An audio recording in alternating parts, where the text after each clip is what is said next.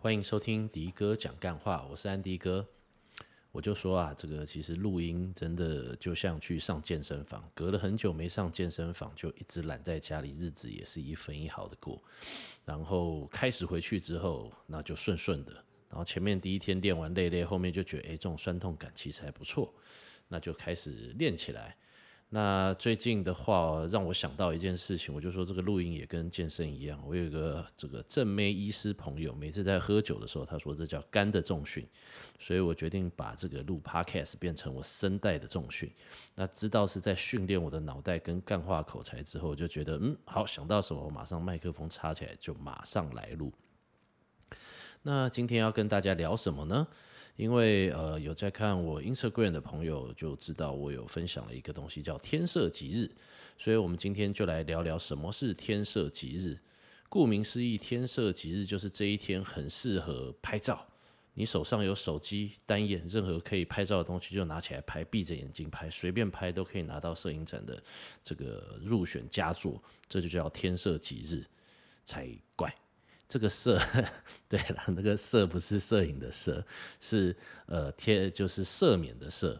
不过刚好看到，就是说为什么会今天录这一集？那明天放台风假，其实有没有台风假对我来讲没差，我的工作都是反正不是上班族啦。那看到的时候就发现说，哦，今天是八月，已经过十二点，是八月三号，也就是说八月四号是天赦吉日。那天赦吉日这一天呢，就记得拍照。对，因为八月四号到八月六号好像是呃台北成人展吧，台北国际成人展，那就是很多 AV 女优来台湾访问，然后可以去，好像。因为之前有跟摄影同好闲聊，才知道他们里头的票其实并不好抢。对啊，一哭二闹三上优雅，好像每个女优女优好像可以握手还是合照什么之类，我不太清楚。所以也就预祝八月四号有买到票的摄影同好以及朋友们，能够拍到自己心仪的女优。那祝你们玩得开心。对，这一集 TRE 当然没有给我业配，对，那这个是刚好胡闹一下。那接下来的话，我们就要来回来聊一聊什么叫做天赦吉日。如果有看到我 Instagram 发文的，可能就知道我在讲什么。那今天我会透过这一个天赦吉日来跟大家分享什么是六十甲子。六十甲子几乎就是所有东方神秘学的一个基础。那你会觉得哇，好像很难，其实。也没也不会，因为以前的话，我们叫做干支历法。在上一集的时候，有跟大家讲八字，其实就是由四个天干以及四个地支所组成的。那根据日柱，就是天干的呃属性，五行属性去推导出食神，就是所谓正财偏财食神，然后七杀。正官，然后还有正印偏印，然后我们透过这样子来了解一个人的先天属性，以及他在行运的时候他的祸福吉凶，然后我们来做到预测，来趋吉避凶的一个学问，这个叫做八字。那紫微斗数其实也是。那我们今天就先来认识一下什么叫做六十甲子，大家一定有听过。那甲子的话，顾名思义就是呃，我们的天干就甲乙丙丁戊己庚辛壬癸，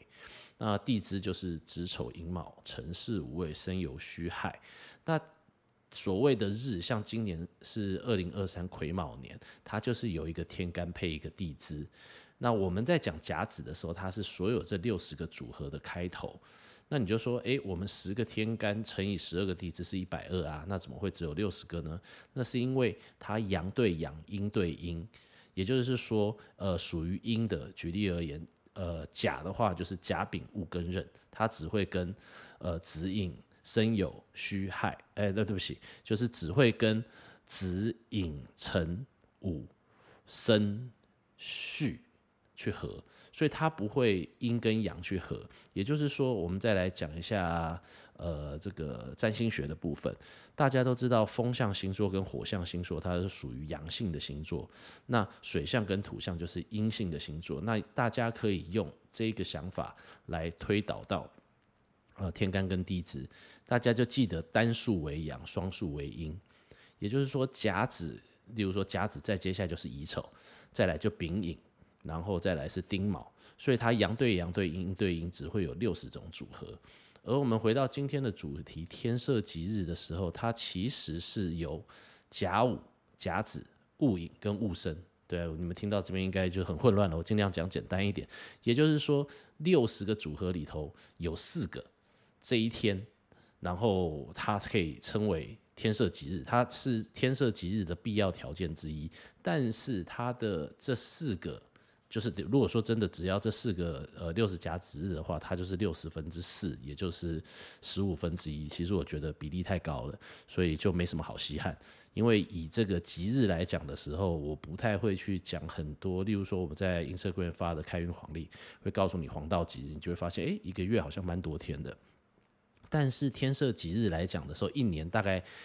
呃，只有四到六个。那为什么会是这样子呢？那它是因为说有条件的限定，也就是说你在春天的时候，你只有戊寅这一天要符合在春天，也就是说你要在寅卯辰月的时候出现。戊寅日，你才可以说是天赦吉日。那我们知道，呃，三个月的话是有九十天，那有六十甲子来讲的机会的时候，你只有一天会碰到。也就是说，在一个季节里头，可能有的时候会有呃。比较特殊的组合，它才会有比较多，所以最多也只有六个。那物以稀为贵的时候，这个天赦吉日就是非常好的日子，所以我每次都会提醒大家，天赦吉日要来喽。对，那为什么这个天赦吉日会很重要呢？它就有点像是以前，呃，不是以前，现在也是，呃，总统选上的时候，他有能力能够特赦。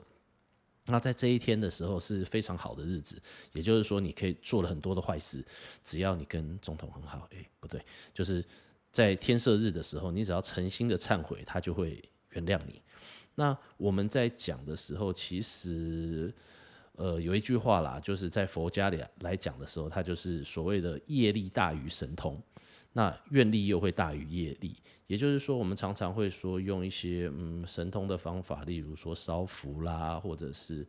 呃开运小物啦等等的东西。但是其实业力它的力量是很大的，你用一些其他的方法，就有点像漫漫画《钢之炼金术师》，你等价交换，常常都说哦好啦，你就拿个这个一两百块的。这个香油钱跟甜点，然后我们都许个一两千万的愿望，所以好像也不太符合这个等值的消耗。所以整体来说，如果你要生活顺遂，可能比较快的方法是避免造业，就是不要做坏事。那很多我们常讲说啊，学会投资不如学会投胎，这就是因为其实你累世累月带带过来的福报，让你这一世可以。能够过得顺畅，所以我常常都会告诉自己，就说哦，天色吉日的时候，我就要去忏悔，说我做了哪些错事。那如果你可以原谅我的时候，我呃做错事做得少嘛，那理论上的话，我踩雷的几率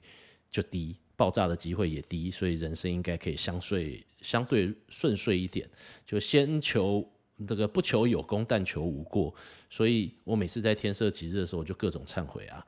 哦，对了，提到这个，其实之前去日本的时候，很久没飞了，坐飞机出去的时候，我我就每次坐飞机，我都会有一种很痛苦的感觉，因为我其实是一个会带环保杯，然后能够尽量减塑的人。但是每次看飞机上面的哇，塑胶杯啊，就反正很多的事情，就发现人类其实在移动的时候，无形之中就去，即使去吃可能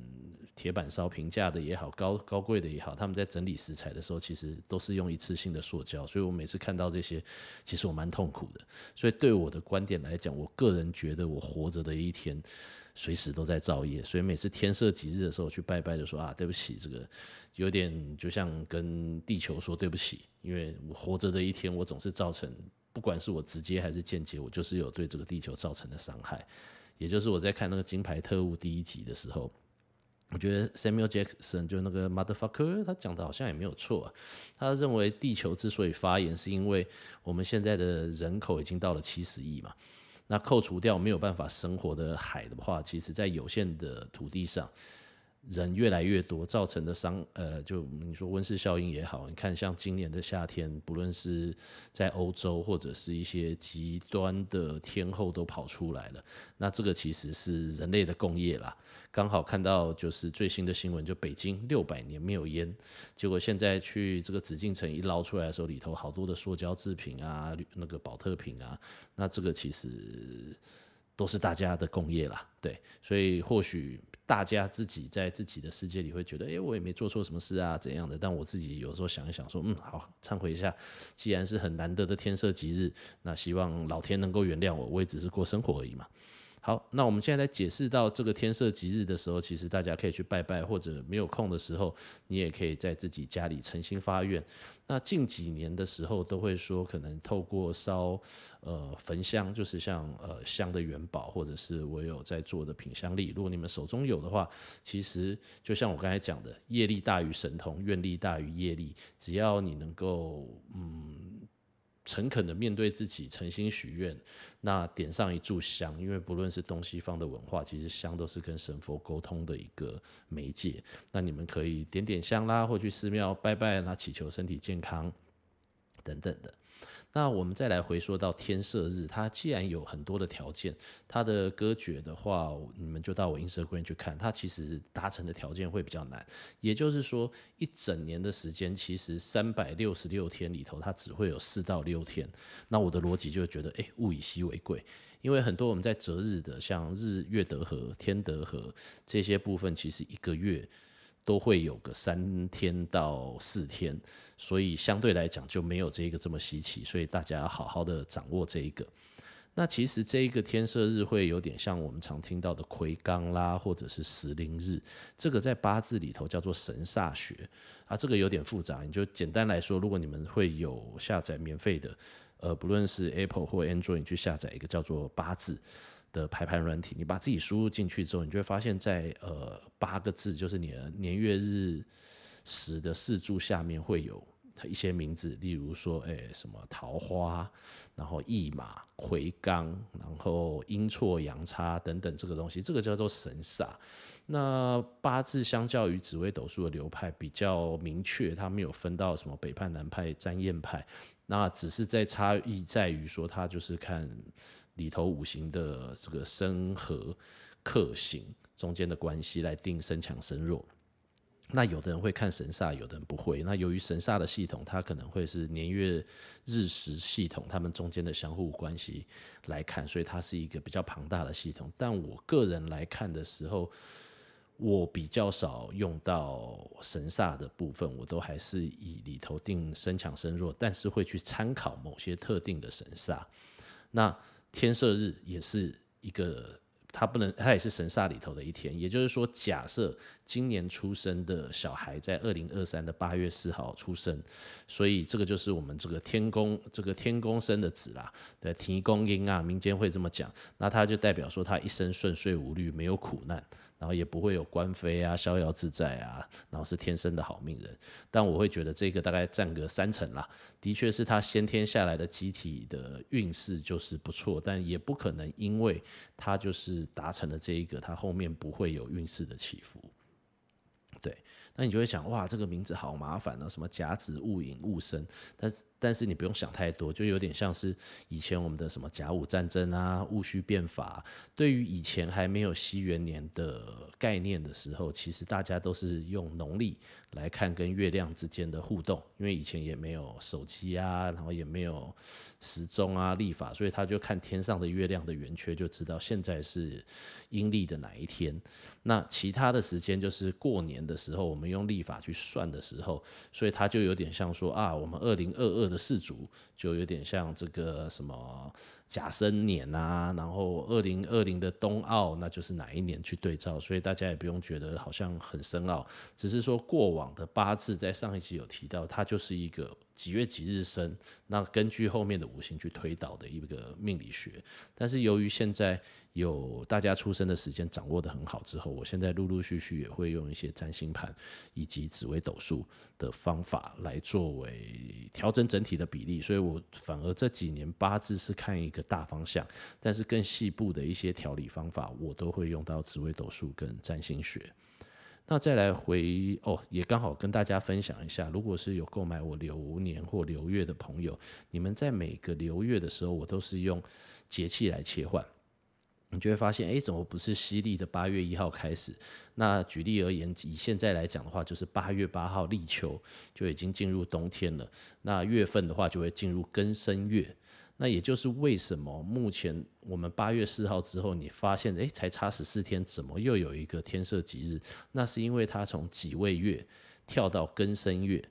从夏天变到秋天，以至于它这两个天赦吉日会离得这么近。那在八月八号立秋这个节气点的时候，我才会根据这一个流月的天干地支，我再来推算每一个人的运势，因为我们要用这个节点来算。那在每个流月运势的时候，你就会发现我会突然有提到几天你要特别较小心。那这个是因为这一天的天干地支会天克地冲你的流月以及流日。也就是说，我用程式在批流年的时候，我帮你算出来，一年三百六十五天里头，总共会有十二天。所以在这么多一整年里头，有十二天，就是外在的环境对于你的克罚特别重的时候，我才会特别写出来，就有点像天赦吉日，它一年只有四到六个，所以我们要特别好好把握它。但是在趋吉避凶的角度的时候，你一年只有十二天，对于你来讲，你的日柱或月柱得到克罚的时候，那我觉得它也是值得需要注意的一天。好的，那今天大概是简单的跟大家分享一下什么是天赦吉日啦。对，然后不是摄影的时候，是这个赦免的赦。那有了这个概念的时候，我也是明天放台风假，赶快插个麦克风来说明一下，因为毕竟。Instagram 的上面能给的内容不多，那希望大家听完这一集之后，能够对于天赦吉日是什么有所了解。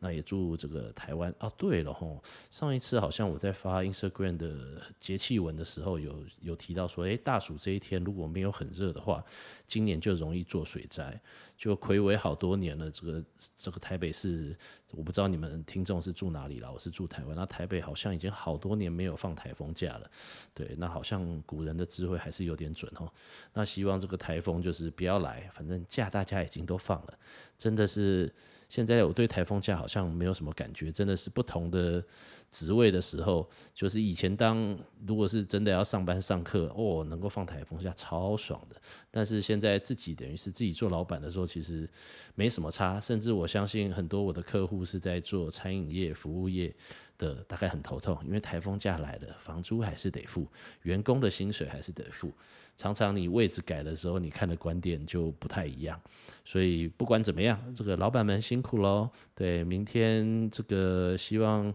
无风无雨，没有灾害。对，然后员工也平平安安啊，祝大家台风天一切平安顺利。然后天色吉日记得去拜拜啊，啊，忏悔自己做了什么小坏坏的事情啊，忏悔完以后不要再做坏哈，就有点像戴戒指吧。就戒指就是让你戴在手上的时候，要告诉你说，哎，我自己是要戒嘛，对啊。如果结婚的话，就要戒一些欲望啊、色啊之类的东西，对不对？所以这个每一次天色吉日，就是你一直恳求人家赦免我，最好的方法其实是不要犯罪了哈。那大家都这样想的时候，也不是说一定要做善事还是什么的，就是你不做坏事，可能是一个最好的策略。对，因为你做坏事得罪人，不知道以后哪一天别人会反咬你。那预祝大家这个做好事、存好心、说好话。对，然后明天台风没有事，OK，迅速录完一集。好，祝大家一切平安。我们下集空中再会，拜拜。